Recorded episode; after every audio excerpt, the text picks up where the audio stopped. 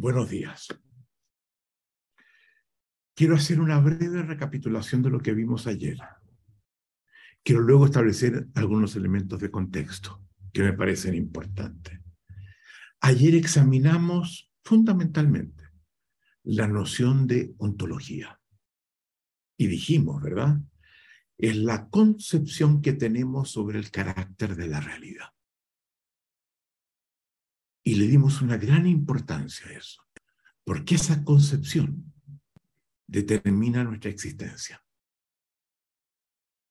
determina nuestra convivencia.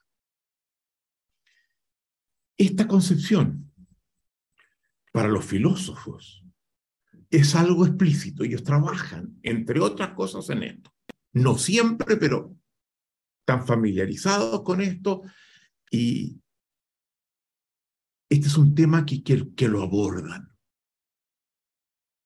Pero para el resto, los que no somos filósofos, esa concepción no es que esté ausente, está implícita, es subyacente, suele ser inconsciente.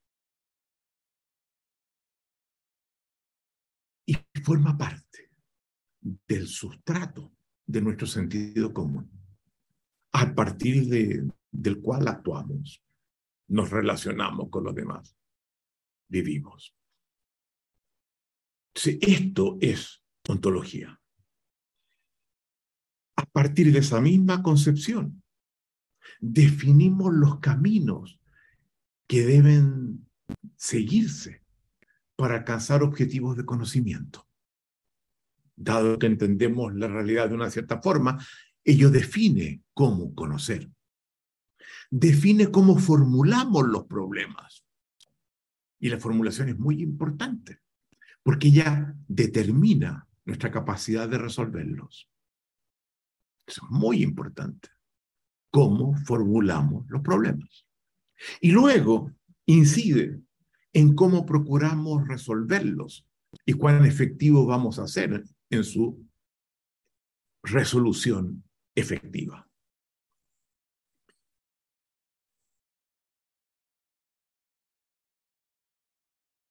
Yo en este programa voy a estar hablando, cosas que no hice en el ABC, mucho de temas filosóficos.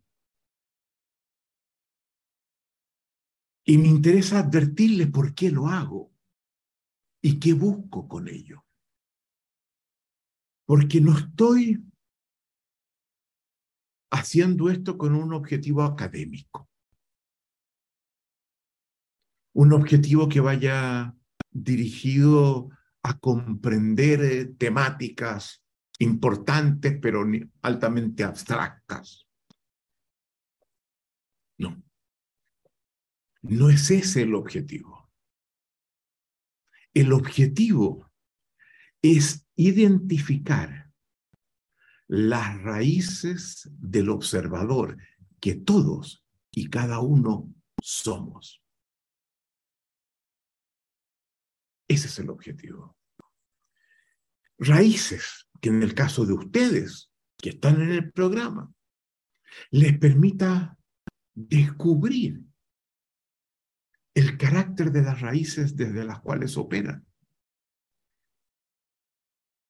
para intervenir en ella, para descubrir que hay en ellas elementos importantes de una ontología que está obsoleta y que nos impide vivir adecuadamente en la época actual.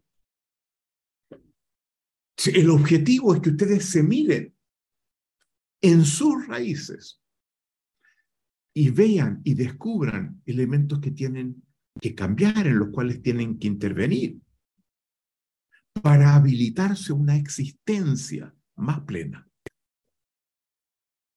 cada uno. Y en segundo lugar, para que habiendo hecho eso, puedan también ayudar a otros como coaches a hacerlo. Les permita identificar elementos de ese sustrato, del sentido común de los coaches, para procurar modificaciones, disolver algunos elementos, producir desplazamientos, de forma tal que el tipo de coaching que un coach ontológico hace tenga un nivel de profundidad que vaya más allá de técnicas más o menos superficiales de resolución de problemas. Cambiamos la forma como somos. Tanto estando acá, como lo que ustedes como coaches van a hacer posteriormente. ¿Verdad? Ese es el objetivo. Y les quiero advertir, muchos van a decir, yo no estoy entendiendo. Esto es muy confuso, esto es muy... Yo no estoy acostumbrado a estos temas. No se preocupen, están entendiendo lo que hace falta. Todos. Déjense llevar. Esto no va a un objetivo académico. Lo que van a obtener de esto, aunque sientan que no están entendiendo todo, les va a ser extremadamente importante. Además, de aquí al 15 de noviembre, les vamos a enviar este libro. Y todo lo que en este encuentro estamos hablando está acá. Entonces podrán volver a eso, a su ritmo, tomando notas. Y con esas dos cosas van a alcanzar exactamente donde queremos que lleguen. No se inhiban. Porque el objetivo no es un objetivo de una comprensión conceptual de temas que son, olvídense. Queremos que esto incida en la forma de vivir de ustedes y en el tipo de trabajo que luego hagan con los coaches. Esa es la especificidad del coaching ontológico, que realmente se alcanza en este programa avanzado.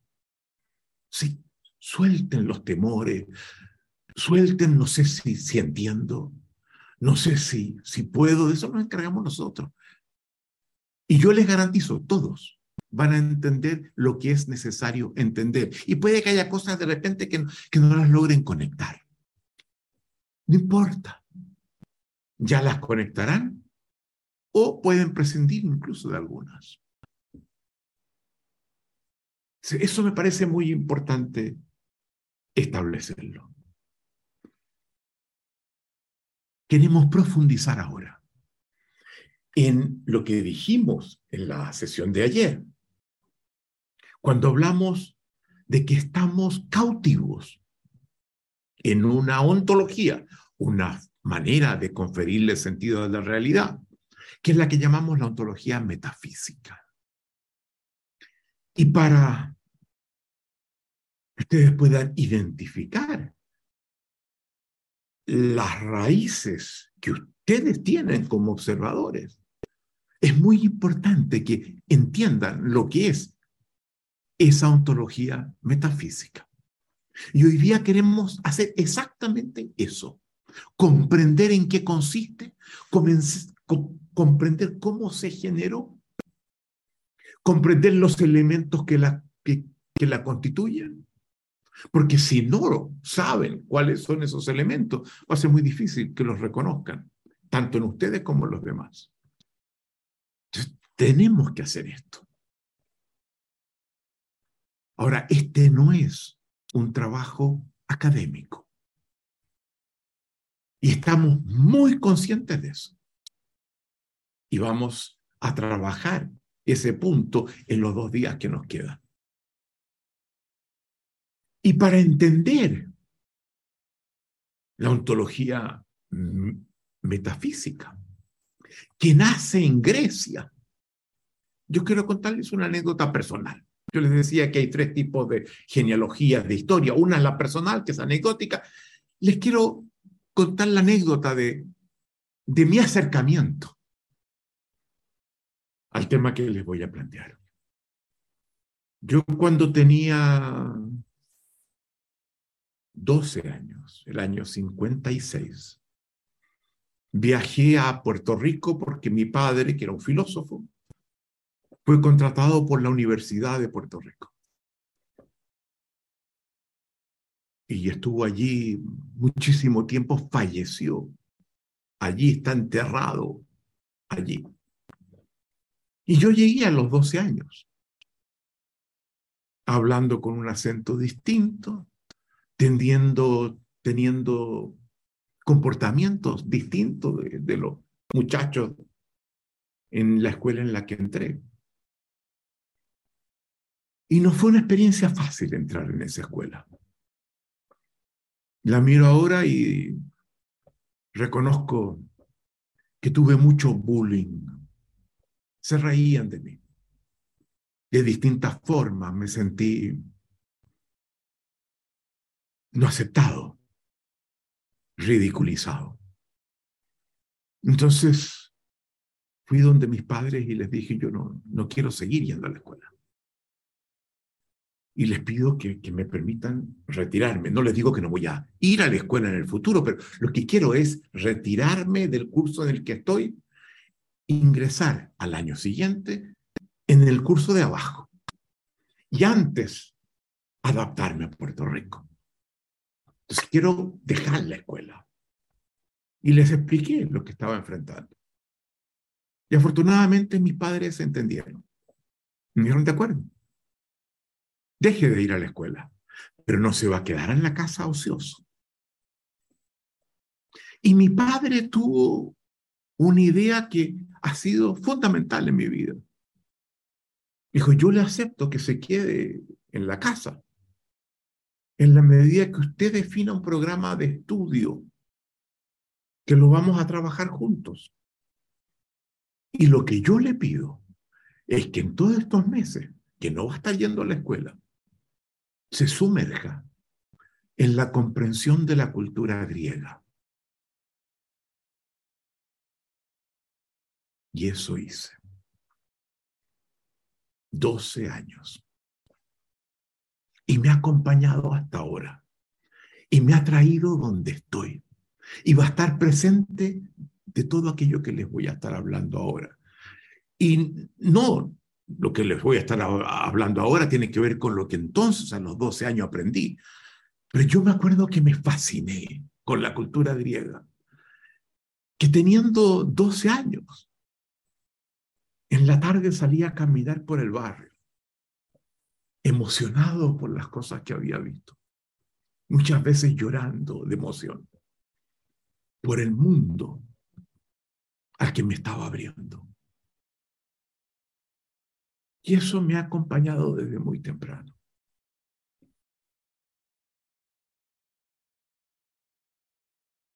Y cuando yo terminé la escuela, la terminé en Chile, de hecho yo me vine de Puerto Rico a los 14 años a vivir con mi abuela. Lo he mencionado en el ABC, ¿se acuerdan ustedes? Cuando hablaba del silencio, les hablaba de mi abuela, que era escritora novelista, cuentista. Cuando yo me vine y tuve que definir eh, lo que quería hacer, 17 años, 18. Dije en esa rebeldía que tenemos con los padres, yo no voy a ser filósofo. Mi padre era filósofo. No, no. Eso es él yo voy a estudiar otra cosa.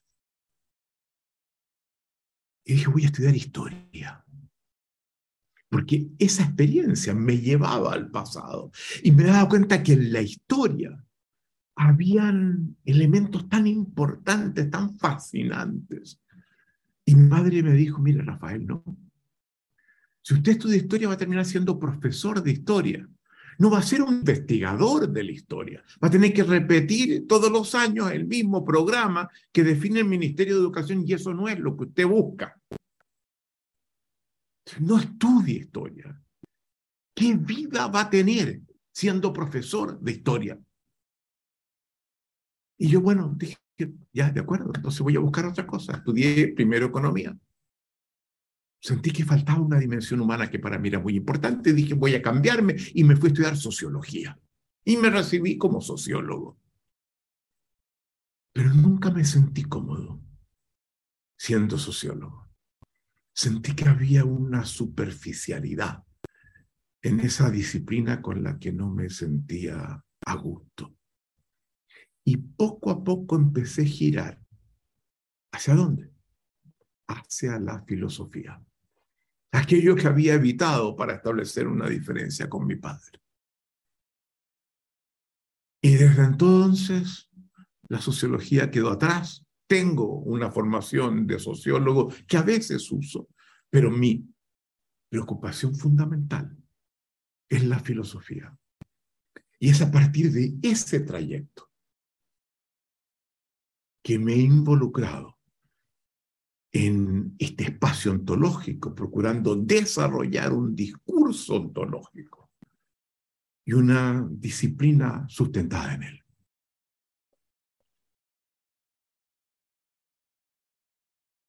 Quiero entonces hablarles de cómo surge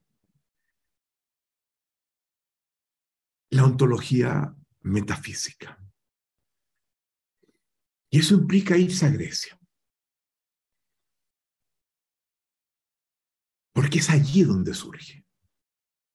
Porque antes de que ella surgiera en Grecia, ligada al nacimiento de la filosofía, la forma como procurábamos dar cuenta de la realidad tenía un fundamento religioso. Era una forma muy distinta. La filosofía nace en Grecia.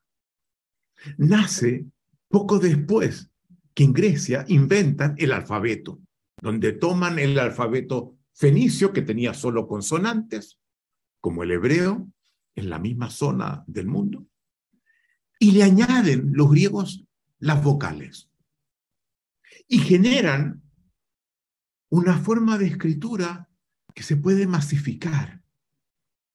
24 palabras, perdón, letras que componen todas las palabras, fácil de aprender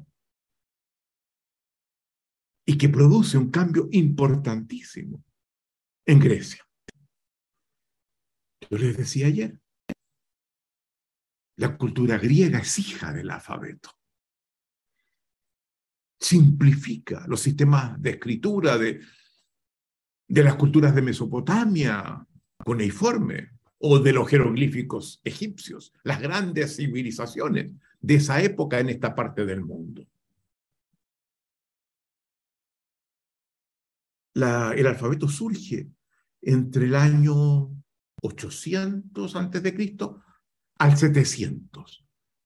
Muy germinalmente, pero ya se consolida el año 700. Y eso significa algo muy importante. Porque antes de que surgiera el alfabeto, el conocimiento, por ejemplo, se transmitía a través del habla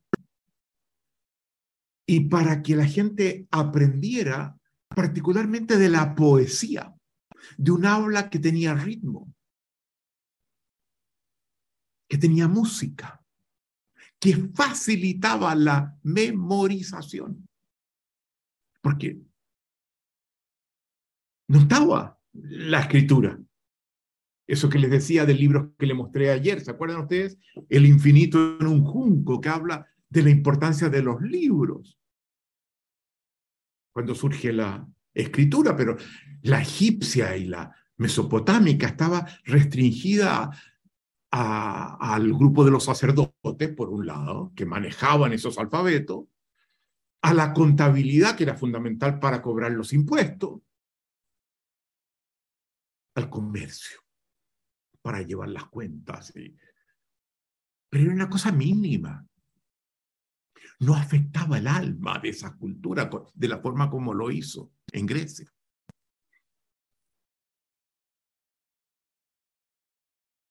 Entonces, cuando la forma del lenguaje que utilizamos es fundamentalmente la oralidad, la oralidad habla de, de hechos.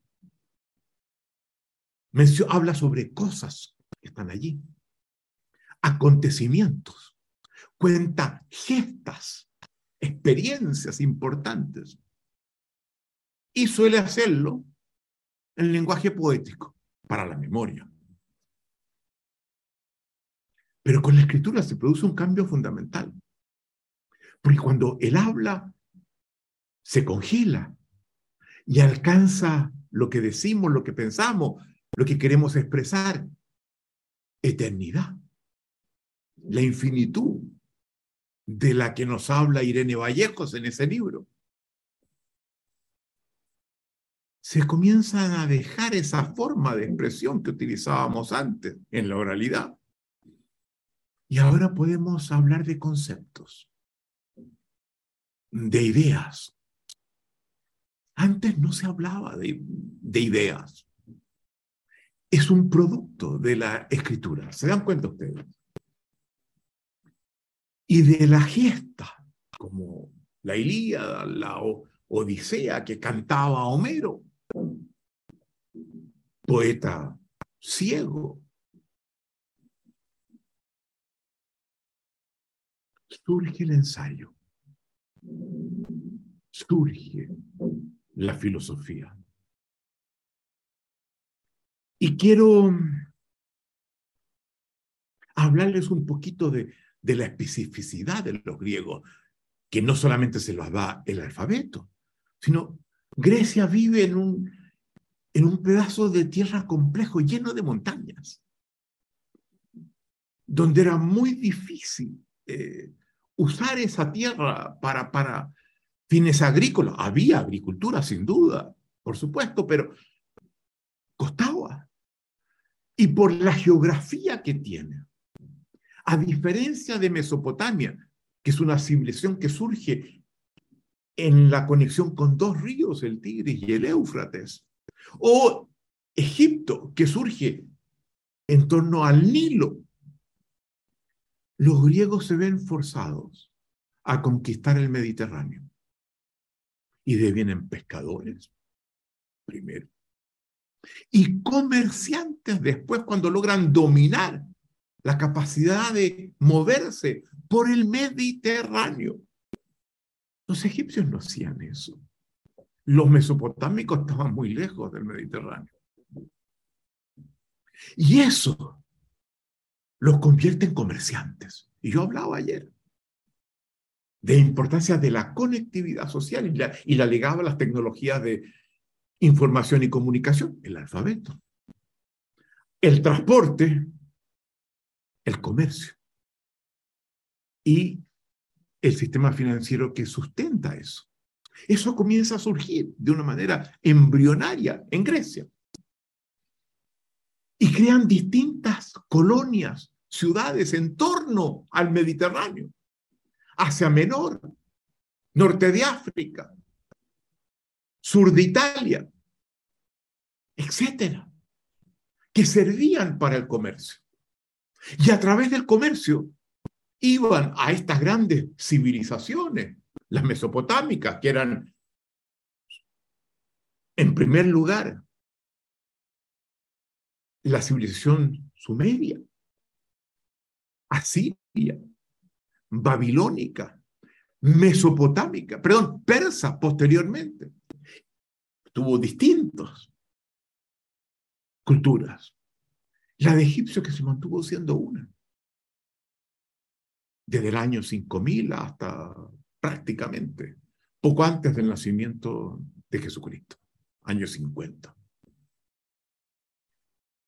hacían comercio, iban a Mesopotamia, iban a Egipto y se encontraban con mundos muy distintos de los de ellos, que los estimulaba hacer sentido de lo que ellos hacían, dándose cuenta que funcionaban ellos y muy bien, y muchas veces mejor que los griegos, en esa grande cultura, en esos imperios. Y eso los estimula además a pensar con un sentido de libertad, no de restricción cultural. Esos contactos a interpretaciones tan distintas que encontraban en distintas partes. Y todo hecho estimula el nacimiento de la filosofía, que conducirá a la emergencia del pensar ontológico, que nos muestra cómo nace, cómo se desarrolla y cómo alcanza luego la importancia conjunto de la cultura occidental. Cómo se produce la ontología metafísica que tenemos que ser capaces de identificar para cambios profundos en nosotros y ayudar a producir cambios profundos en otros. Nosotros, en la presentación que hacíamos ayer, planteábamos la necesidad de superar la ontología metafísica, que habiéndonos sido muy útil, hoy día nos impide resolver los problemas y desafíos que nuestra época nos plantea. Pero para hacerlo, para superarla, estamos obligados a conocerla, a saber en qué consiste. Y para conocerla, vamos a seguir dos caminos. Un camino histórico, genealógico, de cómo nace, cómo evoluciona en el tiempo hasta que se consolida y hasta que deviene hegemónica. Y un camino estructural que responde a una pregunta distinta, no cómo nace y se desarrolla, no el proceso que la genera, sino en qué consiste. Prescindir del tiempo, decir cuáles son sus premisas, lo que es fundamental, porque eso nos permite identificarla en el observador primero, que somos nosotros, y luego en los observadores que son nuestros coaches. Eso es lo que vamos a examinar ahora historia y estructura de la ontología metafísica. Y para entenderla bien, tenemos que ver cómo nace la filosofía en Grecia, cómo evoluciona, y de allí seguir. Y la filosofía surge, nace alrededor del año 640, un poco antes y particularmente después, con un primer pensador, comerciante, que había estado en Mesopotamia, que fue a Egipto, que es Tales de Mileto y que se plantea algo que ya es un primer esbozo de reflexión ontológica. Solo esbozo, no estamos en ella todavía. Él vive en Mileto, en Jonia, que es donde se concentraba el, el área más comercial del, del mundo griego, más que en la Grecia misma en esa época. Estaba más cerca, más fácil de llegar desde allí a Egipto, Mesopotamia y que se plantea entender lo que los griegos van a llamar el arjé, y que nosotros vamos a traducir como el principio de todo lo que está en la naturaleza. Esto va a ser toda una corriente importante que luego Aristóteles va a definir como los filósofos naturalistas, porque estudian ¿Qué sostiene a la naturaleza? ¿De qué está compuesta la naturaleza? Y el arjé, nosotros la traducimos en el término principio, apunta a cuatro cosas fundamentales de esta primera reflexión filosófica. Primero, el principio como origen, como comienzo. ¿De dónde viene todo lo que en la naturaleza existe? Segundo, el principio como el fundamento de todo lo que existe. También usamos el término principio como fundamento, ¿verdad? Y tercera acepción, son cuatro. El principio como lo que guía los procesos naturales. lo que gobierna los procesos naturales. De ahí tenemos la palabra príncipe, que son los que gobiernan. De la familia de los principios. Y luego una cuarta excepción, que es qué representa la medida de lo que existe en la naturaleza. Cuatro acepciones.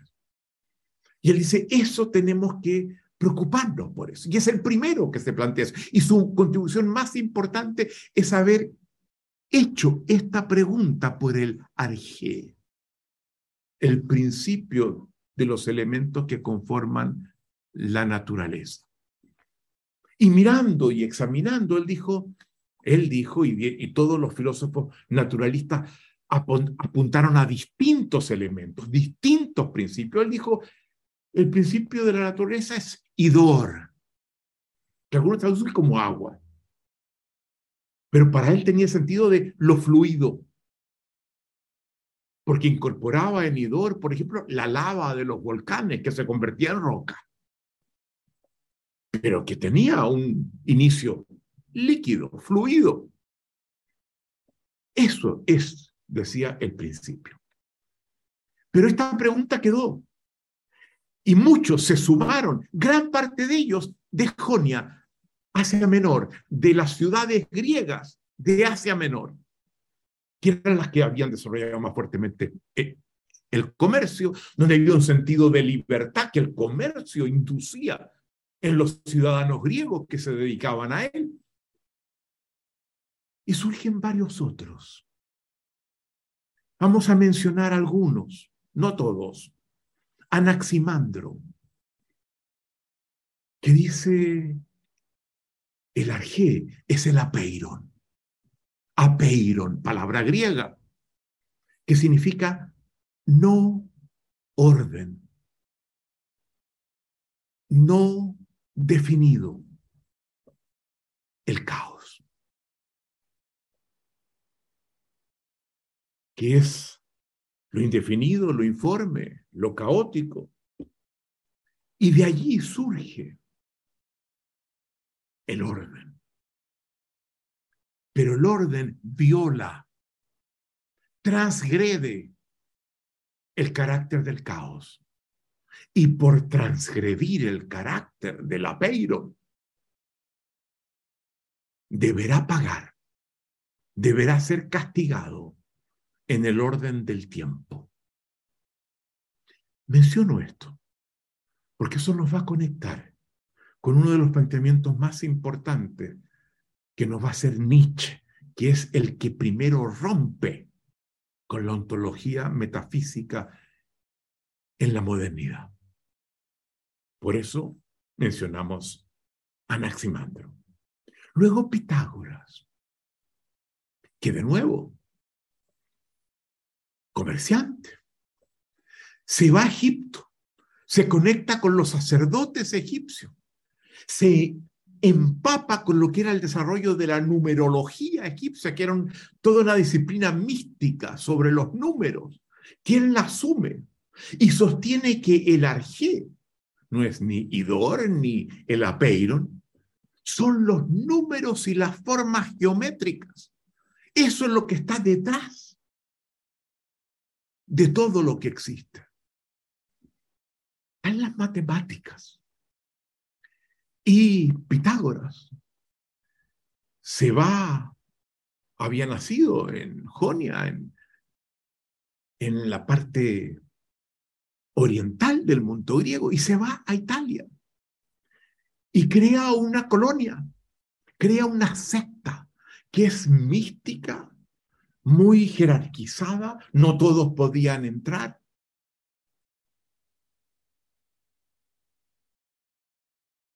en el que desarrolla esta filosofía sobre los números y la geometría, y donde todos los que pertenecían a la secta, todo lo que producían se lo atribuían a, a Pitágoras, el líder de esta secta. Tomémoslo en cuenta porque va a ser importante. Llegamos al año 500 antes de Cristo y sucede algo insólito. Lo hemos hablado, lo hemos mencionado otras veces en el ABC. Surgen dos filósofos con propuestas radicalmente distintas, opuestas. En el, el lado occidental del mundo griego, en Elea, sur de Italia, surge Parménides, que cuando se pregunta por el arjé, porque esta era la pregunta que los guiaba, en un poema que le escribe todavía muy cerca de, de la influencia de los poemas recitados que venían de la oralidad, que, está en un libro que se llama De la naturaleza, porque de eso se preocupaban los filósofos naturalistas. Cuenta la historia de, de alguien que en un carruaje se dirige hacia la luz, que él identifica con la verdad.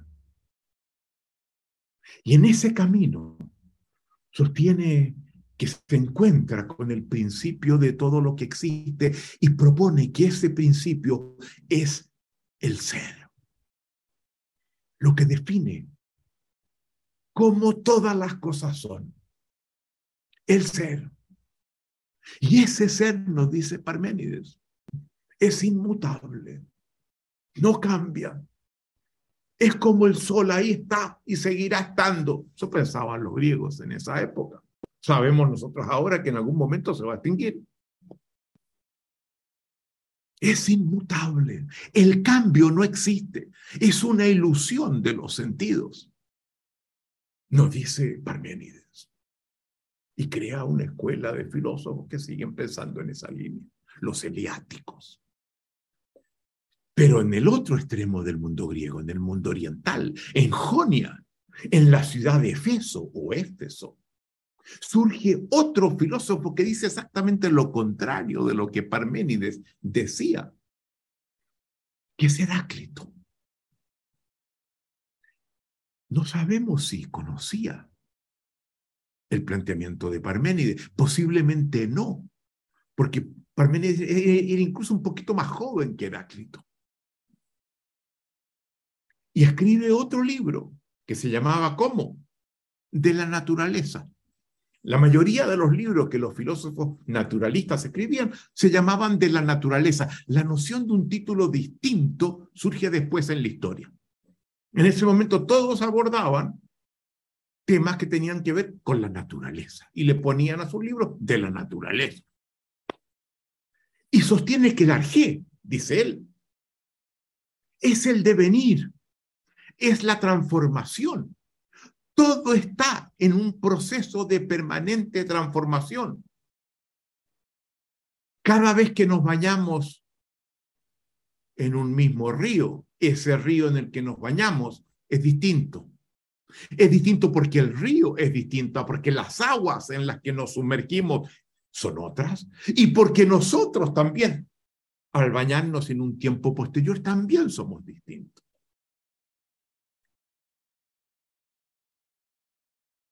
La idea de la inmutabilidad, nos dice Heráclito, es ilusoria.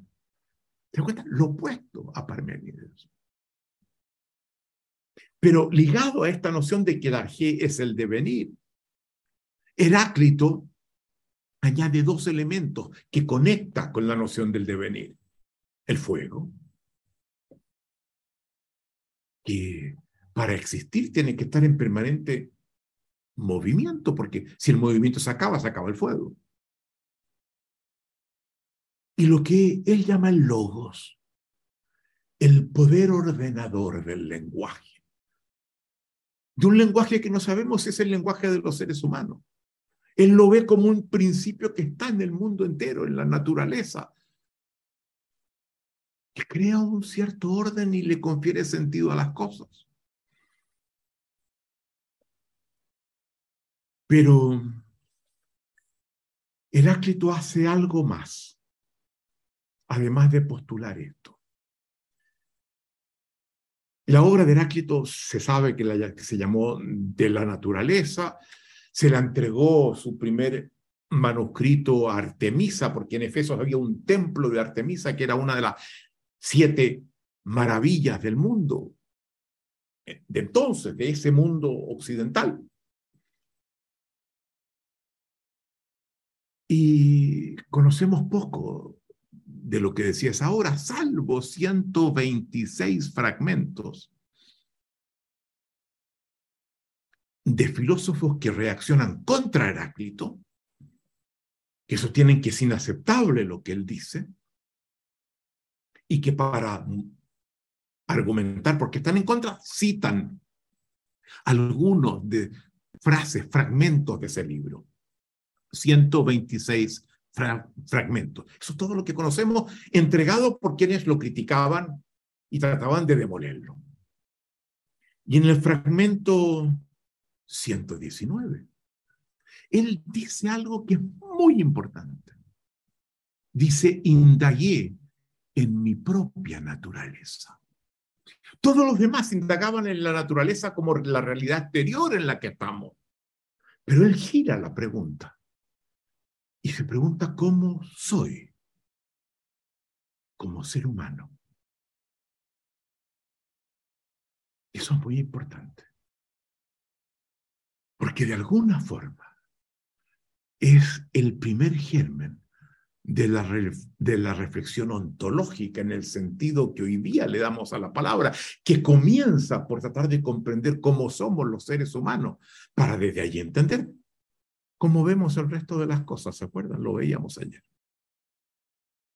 Y no sabemos mucho qué, qué encontró. Pero hay un segundo fragmento que dice y que nos da una pista.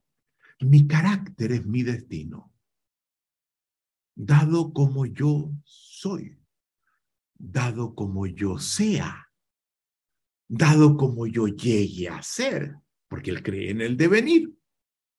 Así será mi destino, mi existencia. Dejemos Heráclito. No vamos a hablar de otros sofistas. En mi libro yo le dedico 73 páginas a este relato que ahora en, una hora les voy a contar. Me quedan 22 minutos. Después hablaremos de la estructura. Hay, esos son los filósofos naturalistas. Hay varios más. Yo los abordo en el libro, gran parte de ellos. Los menciono prácticamente a todos. Y cuando les llegue el libro, que les va a llegar eh, como un ebook en virtual, esperamos el 15 de noviembre. Ustedes podrán volver a eso. Todo lo que voy a hablar en este encuentro está en este libro. Otros grupos de filósofos, ya distintos de los naturalistas, son los sofistas que vienen de distintas ciudades griegas y que se dedican a enseñarle a los ciudadanos lo que llamaban el arete, la virtud de la excelencia, particularmente de una excelencia que les permitía ser grandes ciudadanos, miembros de la polis. Y son muy diversos y piensan cosas muy distintas, muchos de ellos. Y se caracterizan porque dan clases y de esas clases viven, viajan de un lugar a otro, formando jóvenes para que lleguen a ser eh, ciudadanos virtuosos en el arete. Conocen distintas formas de vivir de esas ciudades griegas por las que se desplazan Y hay dos de ellos que no son muy importantes. Protágoras y Gorgias. Protágoras nace más o menos en el año 400 antes de Cristo, no, no nace, opera en el año ahí está maduro en el año 400 antes de Cristo. Había nacido antes en la ciudad de Abdera, en Macedonia, en Tracia. Y como resultado de ir de una ciudad a otra y de ver lo que creían en una, lo que creían en otra, lo que exigían en una, lo que permitían en otra, inaugura una doctrina que se ha dado a conocer con el, nombre de homo mensura en latín. Homo mensura, homo hombre, mensura medida, donde nos plantea el hombre es la medida de todas las cosas. Esto es muy importante, porque Protágoras será otra hebra además de Heráclito, que la nueva ontología emergente toma cuando dice hay que estudiar primero cómo somos, porque el resto de la realidad la vemos de acuerdo a cómo somos. De esa forma la constituimos, de alguna forma la medimos, le damos su carácter. Protágoras fue muy amigo de Pericles en Atenas y contribuyó a, a redactar la constitución de Pericles en Atenas, porque era un sabio muy grande. Ese es el primero. Y el segundo es Gorgias, posterior a Protágoras que nace en Leontium, en Sicilia, un lugar muy distante del lugar que había nacido Protágoras. Gran retórico, enseñaba cómo hablar bien, de forma de convencer, en forma de seducir, de forma de que las ideas que tenemos sean adoptadas por otros. Esa es su especialidad. Desde muy temprano, primero en Sicilia y luego en Atenas, donde termina viviendo. Se dedica al desarrollo de la retórica, que era fundamental para que los ciudadanos convencieran a otros en la asamblea de los ciudadanos o en los tribunales de justicia.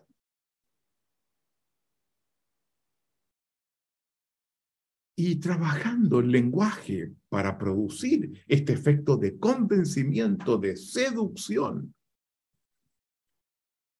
sostiene, por ejemplo, nos habla del gran poder de la palabra. La palabra nos dice, puede detener el miedo, expulsar el sufrimiento, crear alegría y alimentar la piedad, que es la virtud con la cual honramos a los dioses. En Grecia significaba eso comienza a entender el poder transformador que el lenguaje tiene, las acciones que puede hacer y los resultados que produce. Se da cuenta, otra hebra que nuestra propuesta toma, que la filosofía del lenguaje, que es parte integrante de lo que hacemos, que surge en la segunda mitad del siglo pasado, cuando, por ejemplo, Austin nos dice, la palabra es acción. El habla es transformadora. Estaba expresado por Gorgias.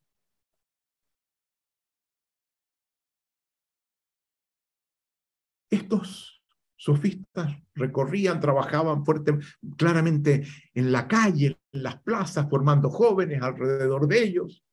Los filósofos naturalistas también se desenvolvían fundamentalmente en los espacios públicos, dando a conocer sus enseñanzas, salvo Pitágoras, que se encierra en una secta mística, religiosa, honrando los números y las formas geométricas. Esa filosofía hasta ahora surge en la calle. Y desde esas dos corrientes que hemos hablado, los naturalistas y los sofistas, sofo significa sabiduría, surge un personaje en Atenas, el centro de la cultura griega, que es Sócrates. Y Sócrates dice la filosofía tiene que ir dirigida hacia otra cosa, no hacia entender la naturaleza como lo procuraban los filósofos naturalistas, no enseñar las virtudes cívicas para alcanzar la excelencia que hacen los sofistas. La filosofía tenemos que volcarla al servicio de la vida humana, que nos ayude a vivir mejor. Parte de nuestro corazón, la mitad, simpatiza mucho con Sócrates. Pero para hacer eso, Sócrates que no escribe nada, que sus enseñanzas se expresan en sus conversaciones en la plaza, en el ágora de, la, de Atenas, de la que nunca sale, salvo cuando hizo servicio militar muy joven, que lo mandaron a un par de lugares, pero él se queda siempre en Atenas, diferencia de los sofistas que viajaban por todos lados. Él considera que para ayudarnos a vivir, el tema fundamental debe ser el explorar las virtudes que nos conducen a una vida mejor. Y ese es su, su gran tema. Y sobre eso establece diálogos. Desarrolla la dialéctica, que es una conversación con gente que piensa distinto para llevarlos a las virtudes que él defendía. Oralmente, no escribe nada. Todavía la oralidad estaba muy presente. Sabemos de lo que hizo y lo que pensaba a través de su discípulo, Platón, del que hablaremos enseguida. Pero cuando se propone hacer eso, se da cuenta que tiene dos caminos posibles. Seguir el camino de Parménides del ser inmutable. O seguir el camino de Heráclito, del devenir. Y el logos y el fuego. Sabemos que Eurípides, que era muy amigo de él, el dramaturgo, tenía el ejemplar de, de la naturaleza de Heráclito, una copia, y se la entrega para que la lea. Y Sócrates la lee y se le acerca luego a Eurípides y le pregunta, ¿y qué te pareció? Yo la encuentro fantástica. Él le dijo, te confieso que no sé realmente a dónde apunta. Me parece muy inteligente, me parece muy interesante, pero creo que se requerirían de los buceadores que hay en la isla de, de Delos para lo que se encuentra en la profundidad de lo que señala. Los buceadores de la isla de Delos eran especialistas en tirarse al mar, en un mar que era muy profundo, para extraer las perlas que allí se encontraban. Y él se daba cuenta que había perlas en lo, en en lo que decía Heráclito, pero que él no alcanzaba a ellas. Y opta por el camino de Parménides. Y ahí se juega. Eso va es, es una disyuntiva fundamental que va a dar lugar a la ontología metafísica que inmediatamente después, apoyado en él, se desarrolla. Y él sostiene que las virtudes surgen, Sócrates, de ideas abstractas, universales, definitivas, inmutables. Ideas que guían todo lo que existe y a las que incluso los dioses deben someterse. Esa es su contribución, entre otras, pero eh, su planteamiento central es eso, que hay que identificar las virtudes que son expresiones de ideas abstractas, universales, definitivas. A las que debemos someternos. Sin embargo, la ontología metafísica como tal, aunque se inspira en Sócrates de manera muy importante, Sócrates no tiene una filosofía de la realidad. Y eso es la ontología. Y eso es el corazón de la ontología metafísica. Ella solo surge con su discípulo Platón y con el discípulo de este, Aristóteles, en dos modalidades distintas. Platón, que nace en el año 427 a.C., es el primer filósofo que nos ofrece en rigor una filosofía del conjunto de la realidad, de la realidad en su sentido genérico. Y para hacerlo se apoya en tres propuestas anteriores a él. Primero, Sócrates, su maestro. Segundo, en, en Parménides, que ya había sido recogido por Sócrates. Y luego en Pitágoras. Y luego que muere Sócrates, Platón decide hacer un viaje y se va al sur de Italia, donde estaban las escuelas eleáticas de Parménides y pitagóricas también, para conocerlas más a fondo. Y cuando vuelve de Italia en su viaje, Platón llega a Atenas y funda la academia, un lugar amurallado donde concentra sus enseñanzas, donde la gente que quiere aprender de su filosofía requiere pedir que se le permita entrar a él y recibir eh, las enseñanzas de Platón. Academia que en su puerta, una puerta formada por una gran reja, tenía inscrito arriba una advertencia que decía que, que no entre aquí que no sepa geometría. Pitágoras. Claro, y en ese momento, dense cuenta, estamos en el año 400, 300 y tanto antes de Cristo. Los griegos no sabían mucha geometría, ¿verdad? Allí había surgido en el sur de Italia, pero llegaban y, y eso excluía a mucha gente.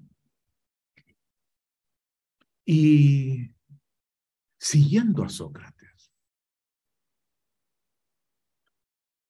Platón nos plantea que el fundamento de la realidad remite a ideas abstractas, universales, eternas. A ideas que nos entregan las formas que constituyen, que conforman toda la realidad. Pero que esas ideas y esas formas, que son maneras de llamar con dos nombres a lo mismo,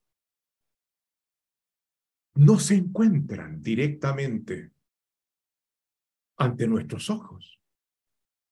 Y hay que irlas a buscar en un mundo trascendente más allá de la realidad natural, existencial en la que estamos.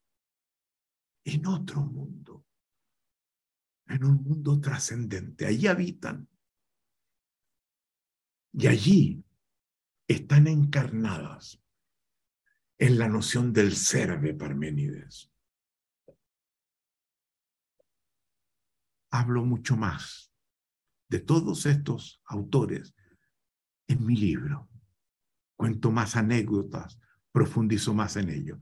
Por ahora me interesa esto fundamentalmente. Aristóteles, que vive del año 384 al año 322 discípulo de Platón, produce dos obras que serán fundamentales. Una que posteriormente va a ser llamada la metafísica. Ya hablamos de, de ella ayer, ¿se acuerdan ustedes? Una también, una filosofía sobre el carácter de la realidad para Aristóteles, distinta de la de Platón. Venía Aristóteles, su padre había sido un médico mm, que trabajaba en, eh, en Macedonia, al norte de Grecia. Y Aristóteles baja a Atenas a estudiar allá, que era un médico que tenía ese afán por conocer las cosas concretas, hacerse cargo de las cosas que están allí, de los seres humanos que tienen dolores y enfermedades.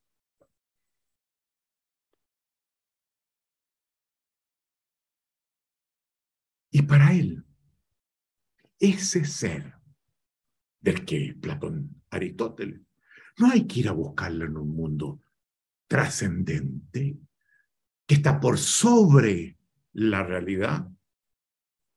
Hay que buscarla dentro de las cosas que conforman la realidad. Hace un camino inmanente, no trascendente.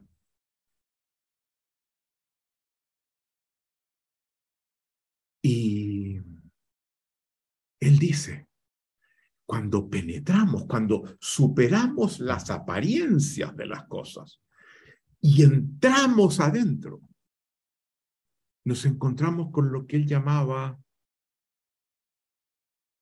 la usía, que tiene dos traducciones, dos sentidos. Primero, la esencia. ¿Se acuerdan que hablábamos de la esencia ayer como uno de los elementos propios de la ontología metafísica? Esencia que cuando llegamos a ella descubrimos el ser de las cosas que estamos examinando, pero que está dentro. Usía también ha sido traducido como sustancia. La sustancia que nos conforma y que nos define.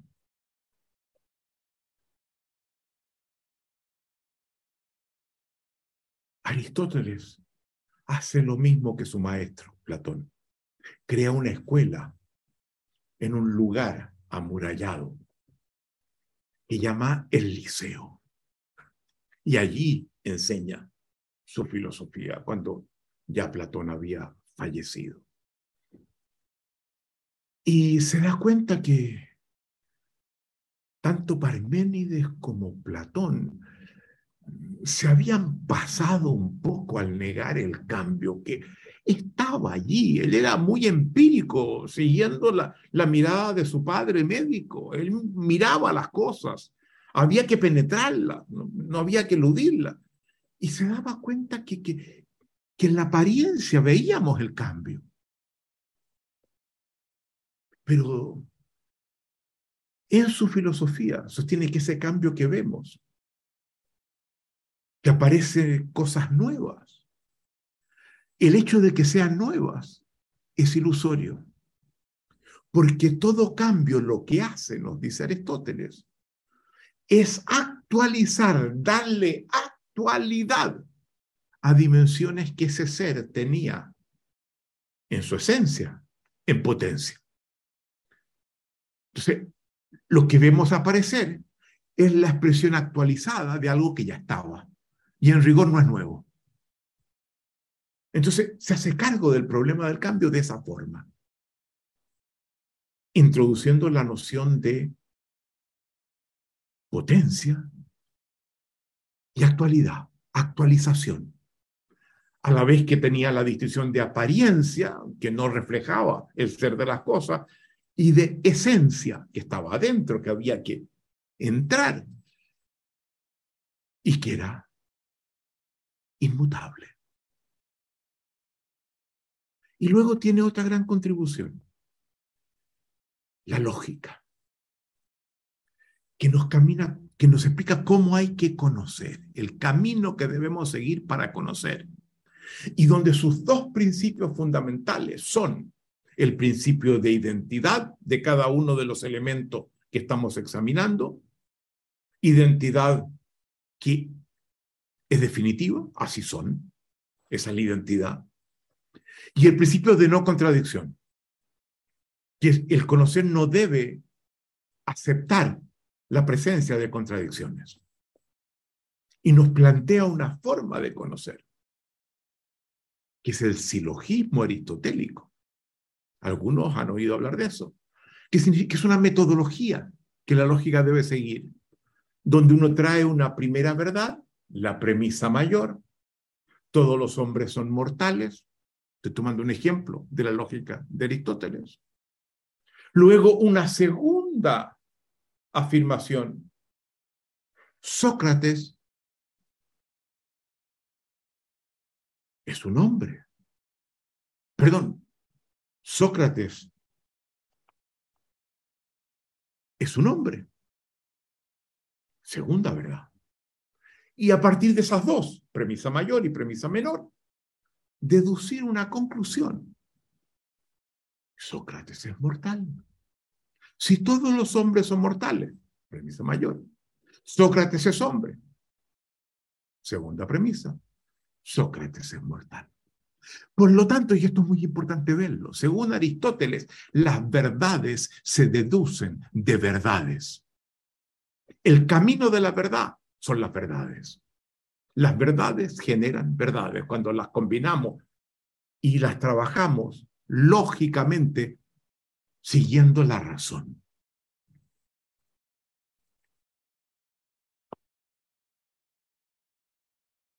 Si nos preguntamos,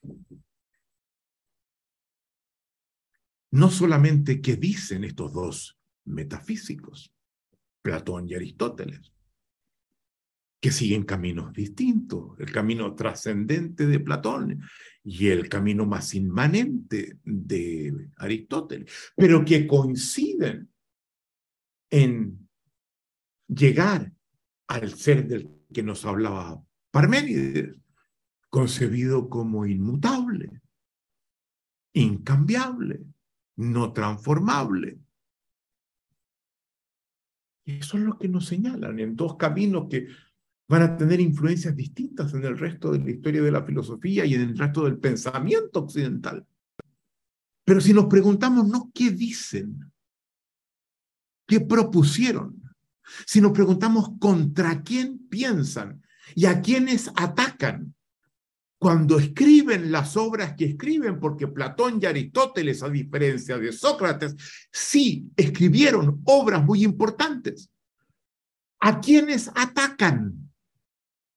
Al exponer su proposición, nos damos cuenta que hay dos personajes que reciben el ataque permanente de Platón y de Aristóteles, Heráclito y Protágoras. Y eso es bueno tomarlo en cuenta.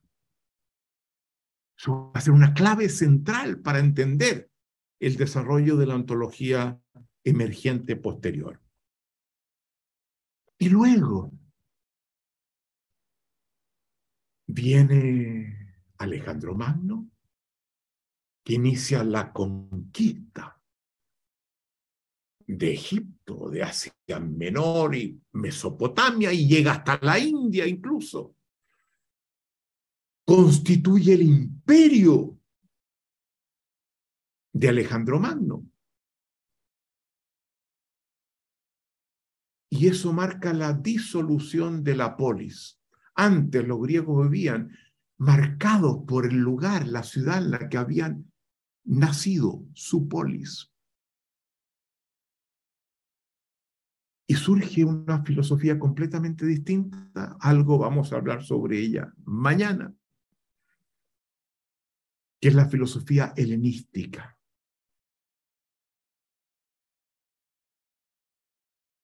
que se basa en Sócrates, que estudia a los seres humanos, recoge Heráclito, es muy, recoge muchas hebras de lo que hemos visto hasta ahora. Y que de alguna forma plantea en un primer momento un contrapunto con la propuesta metafísica de la academia y del liceo, de Platón y de Aristóteles. Y luego el mundo antiguo termina. Y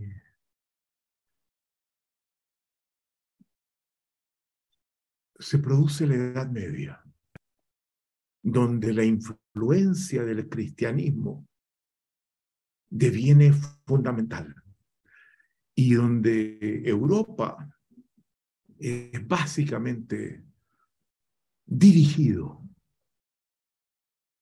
por eh, los preceptos del cristianismo. Y se va dejando atrás el mundo antiguo, que se ve como un mundo pagano, un mundo muy distinto a lo que planteaba el cristianismo con dioses diversos, no con un solo Dios.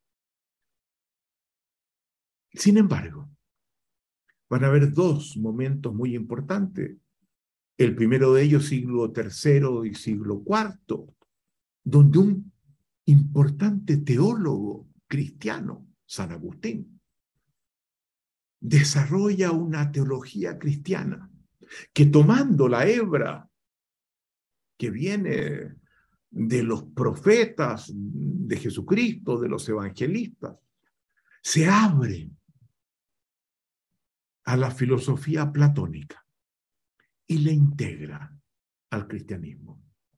Primer punto de encuentro del pensamiento griego y la teología cristiana. Y luego, ya en el siglo XIII, otro gran teólogo, quizás el más importante de toda la cristiandad, Santo Tomás de Aquino, hace lo mismo con Aristóteles e integra la teología cristiana a la metafísica aristotélica. Y estas dos corrientes van a conformar desde muy temprano el alma del mundo occidental tal como lo conocemos. Al ligar, por ejemplo, Santo Tomás de Aquino, la teología cristiana con Aristóteles, la filosofía aristotélica, uno de sus pronunciamientos, yo hago otros en el libro, ustedes lo van a encontrar, es agere sequitur esse, en latín. El hacer, la acción, sigue al ser. El ser es primero, y de acuerdo al ser que seamos, vamos a actuar. La acción es una derivada de ese ser inmutable que somos, esa dimensión esencial de cada uno. Ontología metafísica. Muy bien. A partir de este encuentro, la ontología metafísica, habiéndose integrado al cristianismo, habiéndose alejado de las corrientes filosóficas helenísticas del período alejandrino y posterior, que van a pesar mucho en, en Roma, por ejemplo. La ontología metafísica se hace hegemónica. 1200 adelante. Y a partir de la modernidad, muy marcada, entre otras cosas, por la invención de la imprenta por Gutenberg, 1444. Desata un conjunto de dinámicas que permiten romper con la Edad Media. Y vamos a describir después lo que implica la modernidad mañana,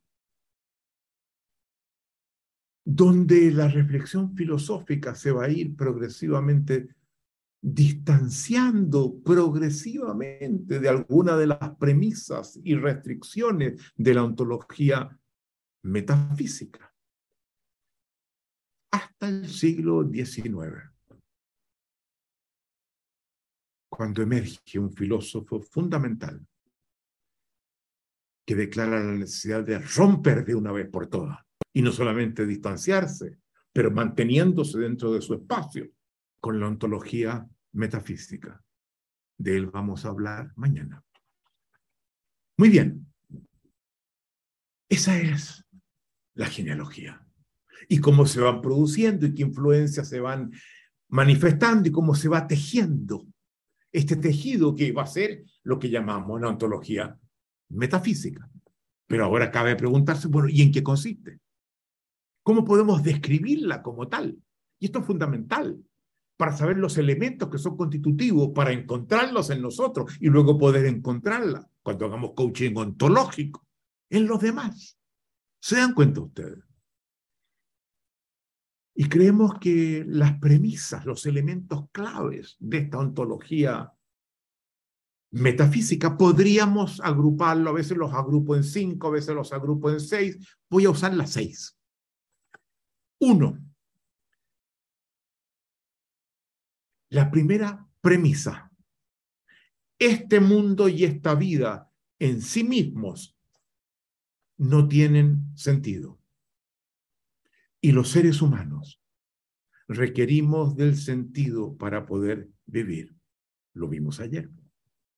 Pero no lo encontramos directamente en las cosas tal como ellas se nos presentan, en sus apariencias, en ellas mismas, decía Platón. Hay que ir más allá de las cosas. Hay que ir adentro, decía Aristóteles. Dos caminos. Pero este mundo y esta vida en sí mismo, primera premisa, no tienen sentido. El sentido del mundo y de la vida, segunda premisa, debemos ir a buscarlo en un mundo diferente del que observamos, un mundo que trasciende, que está más allá, ya sea adentro o afuera, de aquel que tenemos al alcance de los sentidos. El sentido hay que ir a buscarlo. En Platón ya lo vimos, en un mundo trascendente, en Aristóteles, en una esfera inmanente de lo que ya está. Tres, en esos mundos, ya sea el de Platón, más allá de este mundo, ya sea en el de Aristóteles, al interior de las cosas que conforman el mundo. nos encontramos con cómo las cosas son realmente, con el ser de las cosas. Es muy interesante cómo se constituye la noción de ser, porque surge en un primer momento de la pregunta cómo las cosas son, donde se utiliza el verbo ser en la expresión son. Y se concluye que la respuesta, como las cosas son, tiene que ver con el ser, que se pasa del verbo en su expresión son a su infinito, infinitivo ser. Y habiendo creado la noción de ser, dense cuenta, hemos pasado del son al ser, verbo infinitivo, pasamos ahora de el verbo ser a un sustantivo, el ser, como sustantivo, dejó de ser verbo ya. Y luego, habiéndolo convertido en sustantivo, lo convertimos en sustancia, la sustancia básica que nos conforma. Ese es el camino que, que sigue la noción metafísica del ser. De son a ser, todavía los verbos. De ser a el ser, sustantivo. Y el ser como sustancia de cómo somos, de cómo son las cosas.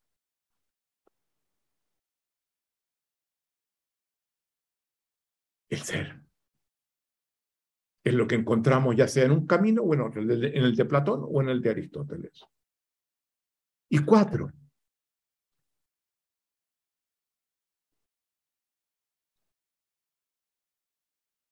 Ese ser, nos dice la ontología metafísica, tiene al menos, al menos, hay versiones que expanden lo que yo les voy a decir ahora, pero para los efectos nuestros nos basta con lo que voy a decir, tiene al menos tres atributos.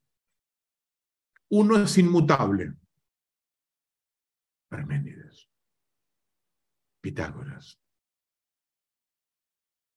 Sócrates, Platón, Aristóteles. Es uno. Uno. Y ese uno es plenamente homogéneo en sí mismo.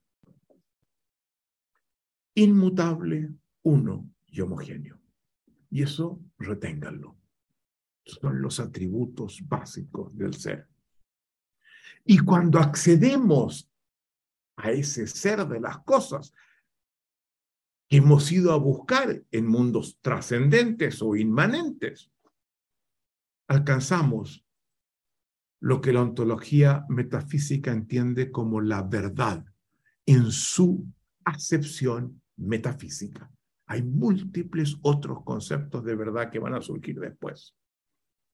Pero la verdad es, la, es el resultado de haber accedido a la comprensión del ser oculto detrás de las cosas. La verdad tiene los atributos del ser es una sola,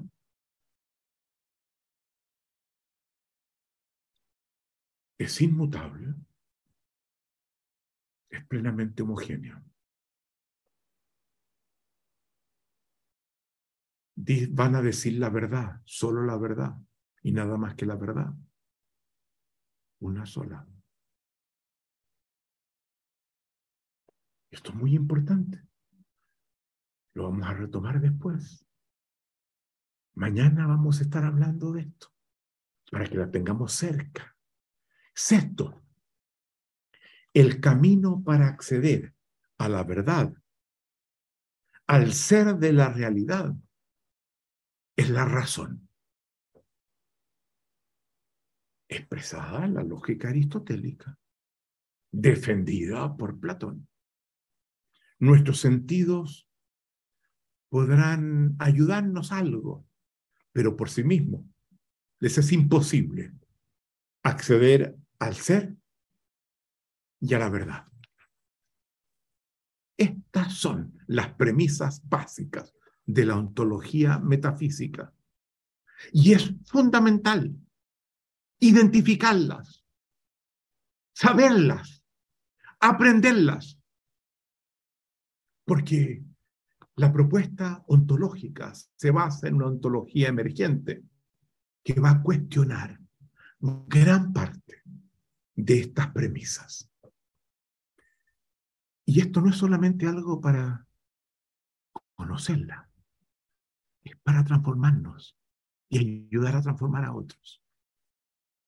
El objetivo no es académico, es la transformación del tipo de ser que somos en la línea planteada por Heráclito, la transformación, el devenir. Pero hay dos elementos adicionales que están presentes en la ontología metafísica y que son extremadamente importantes, más allá de las seis premisas, que ya las cubrimos. Todo esto está en el libro, dicho en 100 páginas. Yo no tengo tiempo para contarle las 100 páginas aquí, ¿verdad? Llevo una hora hablando, una hora veinte. Pero les va a llegar el libro. Léanlo. Es fundamental. Allí está la base de una nueva ontología, distinta de la metafísica que también está cabalmente explicada dos elementos adicionales que caracterizan a la ontología metafísica. En primer lugar, una determinada comprensión del ser humano. La ontología metafísica está hablando de la realidad como tal. El ser humano es una de las cosas que lo conforman. Pero a diferencia de la metafísica emergente, que reconoce que tiene que partir del ser humano, esta parte de, de la realidad en general no parte del ser humano, pero a partir de lo que sostiene, produce una comprensión del ser humano. ¿Y qué nos dice del ser humano? Esto es muy importante. El ser humano es un ser fundamentalmente racional. Eso es lo que lo caracteriza. Eso es lo que lo distingue de cualquier otro ser vivo. Su capacidad de razón, de razonar, como Platón y Aristóteles, en forma distinta, nos enseñaban. Claro, hay otras dimensiones del ser humano. Tenemos nuestra emocionalidad, tenemos nuestra corporalidad, pero esas merecen ser despreciadas porque no son sino residuos de nuestra animalidad. Y tenemos lo que es más importante, someterlas, gobernarlas a través de la razón. No las dejemos desbocarse, porque devenimos animales. Se darán cuenta ustedes que en lo que nosotros hacemos hay una recuperación de la emocionalidad fundamental. Es más, entendemos que la razón demasiadas veces está guiada por la emocionalidad. Y lo que es más, busca una emocionalidad que es la certeza, que es sentir que la conclusión a la que llegué es tal cual lo que es. Y esa es una emoción. La certeza es una emoción. Y muchas veces las cosas que buscamos y los caminos que tomamos están guiados por la emocionalidad. Pero también la corporalidad. Somos lo que somos de acuerdo a la corporalidad que nos constituye. Todo ser vivo no puede sino hacer lo que su biología le permite. Y la corporalidad es una dimensión del cuerpo como tal, que podemos verlo, ya lo vimos en el ABC, desde una mirada de la biología que busca entrar al cuerpo, ver su estructura, su dinámica de funcionamiento. Eso hace la biología. Entra al cuerpo para ver cómo, cuáles son sus componentes, cómo se relacionan entre sí, qué pasa con ellos, cómo hay problemas a veces con esos componentes y esas interacciones que afectan nuestra vida.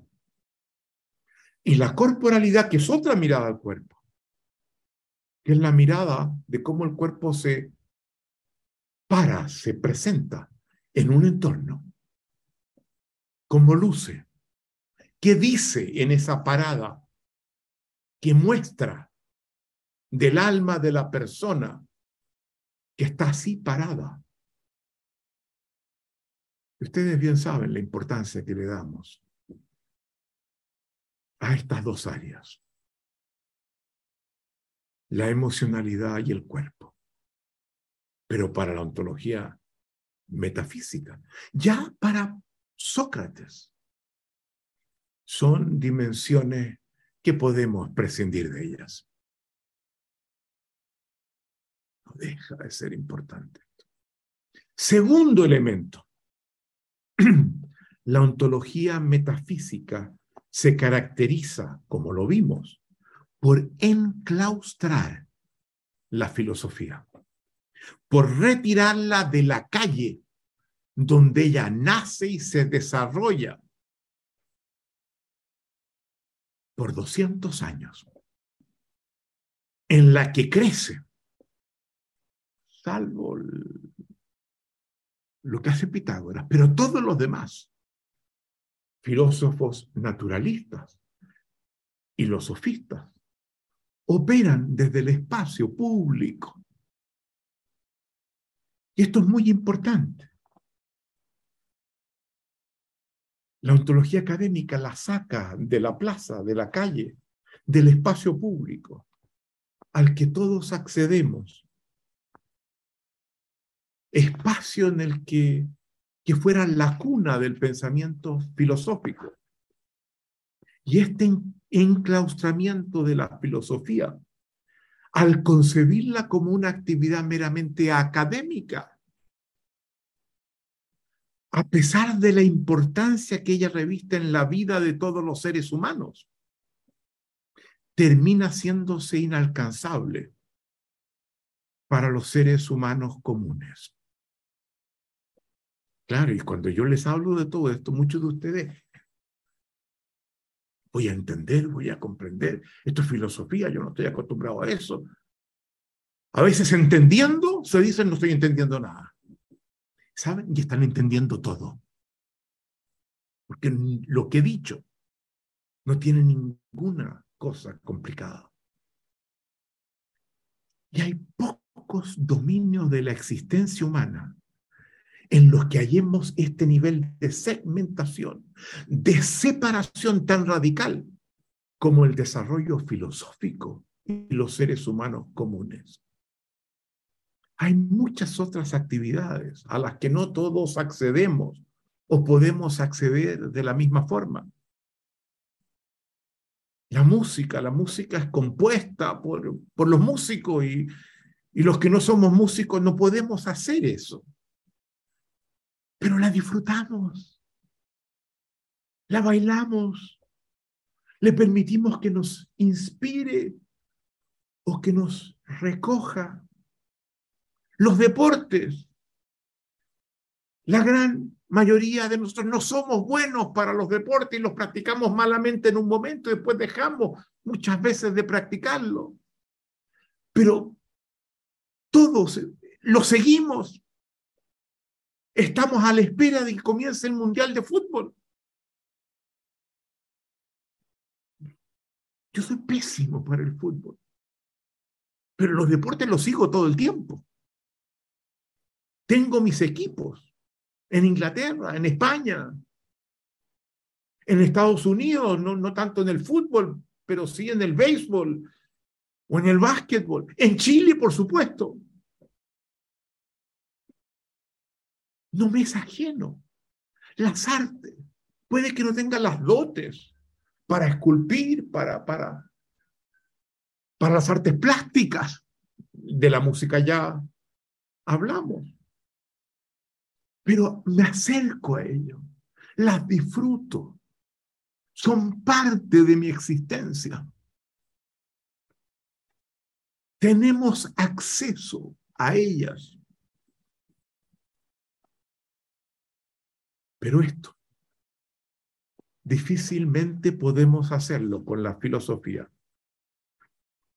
Y sin embargo, lo que ella produce y ha producido ha afectado y afecta de un modo determinante nuestra existencia. Define, por ejemplo, el carácter de nuestro sentido común, sin darnos cuenta. Determina los caminos de conocimiento que tomamos.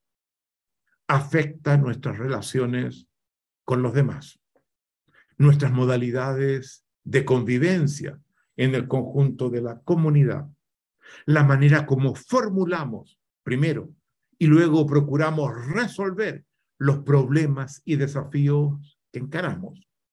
Incide en nuestra capacidad de generarnos sentido de vida indispensable para vivir. En resumen, esta filosofía de la que hemos estado tan distante compromete el conjunto de nuestra existencia.